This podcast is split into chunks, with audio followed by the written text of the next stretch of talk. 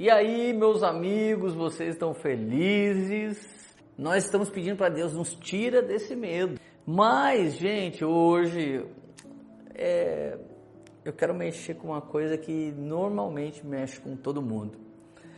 O dia mal. Você já pensou no dia mal? Já pensou na tristeza? Já pensou na bad? É, normalmente nós não nos preparamos para esse tempo. Hoje ouvimos o evangelho de que tudo vai dar certo, que tudo está beleza, que Deus é incrível, que Deus é bom, que Deus é isso, que Deus é aquilo. Até parece que o Espírito de Deus não levou Jesus para passar a quarentena dele. Vocês sabiam disso? Jesus teve a quarentena dele, foi aprovado. O povo de Israel teve a quarentena deles, não foi aprovado. Noé teve a quarentena dele, passou bem por ela e agora nós estamos na nossa. Isso é muito louco, né? Então deixa eu te falar uma coisa. Você está preparado para o dia mal? Está preparado para a tristeza? Como é que você está lidando com momentos assim? Tem alguns provérbios incríveis de Salomão. Um deles eu gosto muito. É melhor ouvir a repreensão do justo do que a canção do tolo. Às vezes na canção do tolo você dança, até rebola, mas às vezes na repreensão do justo você fica triste.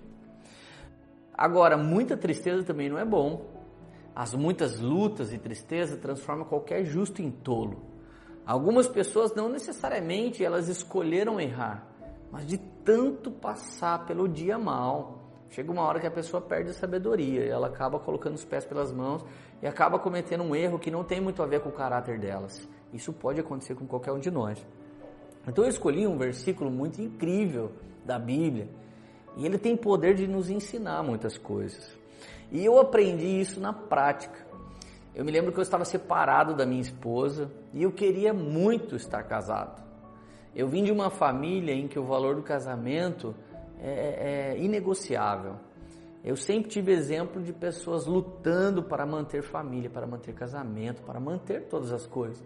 E de repente eu me deparo com uma separação, e de repente eu estou lá buscando Cristo. E a minha esposa não estava preocupada com nada disso, ela estava curtindo o mundo, curtindo a vida dela, na boa, tranquila, cheia de razões, porque nós tivemos muitos problemas. E eu me lembro que eu que eu estava numa semana que eu chorava muito, estava muita luta. E passou um grande homem de Deus por mim. E eu falei para ele, cara, por que, eu estou passando por isso? Quando que isso vai acabar? Eu tô, eu tô sofrendo, eu gostaria de estar na minha casa, com a minha família. E ele leu isso. E a primeira menção é uma lei muito poderosa da Bíblia. Ela fica gravada em você para sempre e ela carrega muitos princípios. E ele leu esse versículo para mim e ele entrou como uma flecha no meu peito. 2 Coríntios 7,10 A tristeza, segundo Deus, não produz remorso, mas sim arrependimento, que leva à salvação. Já a tristeza do mundo produz morte. Então existem dois tipos de tristeza. Existem duas maneiras de encarar a tristeza. A tristeza, segundo o padrão do mundão, gera morte, cara. Gera o fim. Essa, essa tristeza, por exemplo, você descobre que o bebê que está no seu ventre, ele tem problemas sérios. A tristeza do mundo te fala, vão para a morte. E vem o aborto, vem outras situações ruins. Mas a tristeza, segundo Deus, gerou um grande arrependimento dentro de mim. Eu comecei a perceber que o que eu mais queria é, não era necessariamente o que eu precisava. O que eu mais queria era a transformação da minha esposa, mas o que mais eu precisava era da minha própria transformação. E a palavra arrependimento não tem só a ver com tristeza e lágrimas. A palavra arrependimento tem a ver com transformação de entendimento. Então eu acho que antes de alguma pessoa buscar o seu cônjuge querido, ele devia se tornar a parte querida dos cônjuges.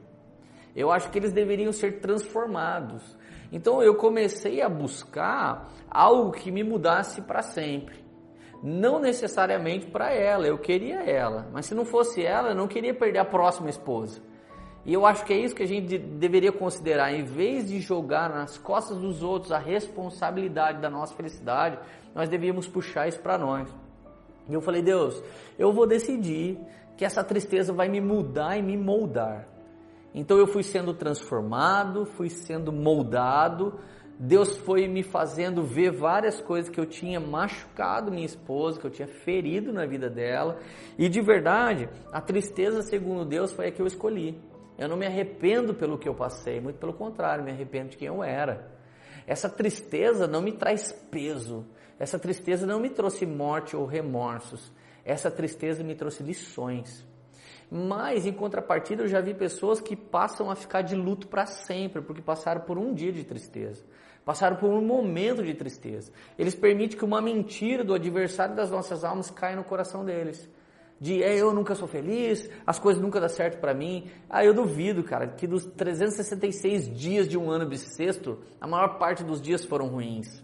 Pode ser que alguém passe por isso, mas na maioria das vezes não é. Quando você vai analisar friamente, a real é que teve dia que a gente encarou de mal, a gente pegou a tristeza segundo o padrão do mundo e não segundo o padrão do céu. Então, no padrão do céu, até mesmo um pé no seu traseiro te empurra para frente. No padrão do céu, alguém querer puxar o seu trampolim para você cair, ele perde a força, você é solto e você é disparado para o alto. Então, de verdade, uma maneira de passar pela tristeza e passar bem por ela. Tiago 4:10.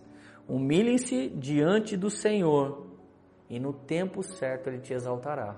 Então, em vez de você se humilhar para namorada, para o namorado, para o noivo, para a noiva, para o antigo chefe, para a esposa, para marido, não se humilhe para seres humanos que são todos, sabe, cheios de equívocos, cheios de uma natureza caída. Muitas vezes você vai se humilhar para essas pessoas, a sua tristeza aumenta. Mas se humilha para quem tem poder de te exaltar. E o que, que é esse tipo de humilhação? Ela não é pejorativa. É chegar diante do Senhor e reconhecer: Deus, não mereço nada. Deus, eu realmente errei. Deus, eu realmente tenho minha parcela de culpa. Por favor, Deus, me tira dessa. Quando você vai para o lugar mais baixo, que é prostrado em adoração ao Senhor, Ele pode te levar para o lugar mais alto. Se no arrependimento Ele consegue estabelecer, Ele pode. A questão é se você vai permitir.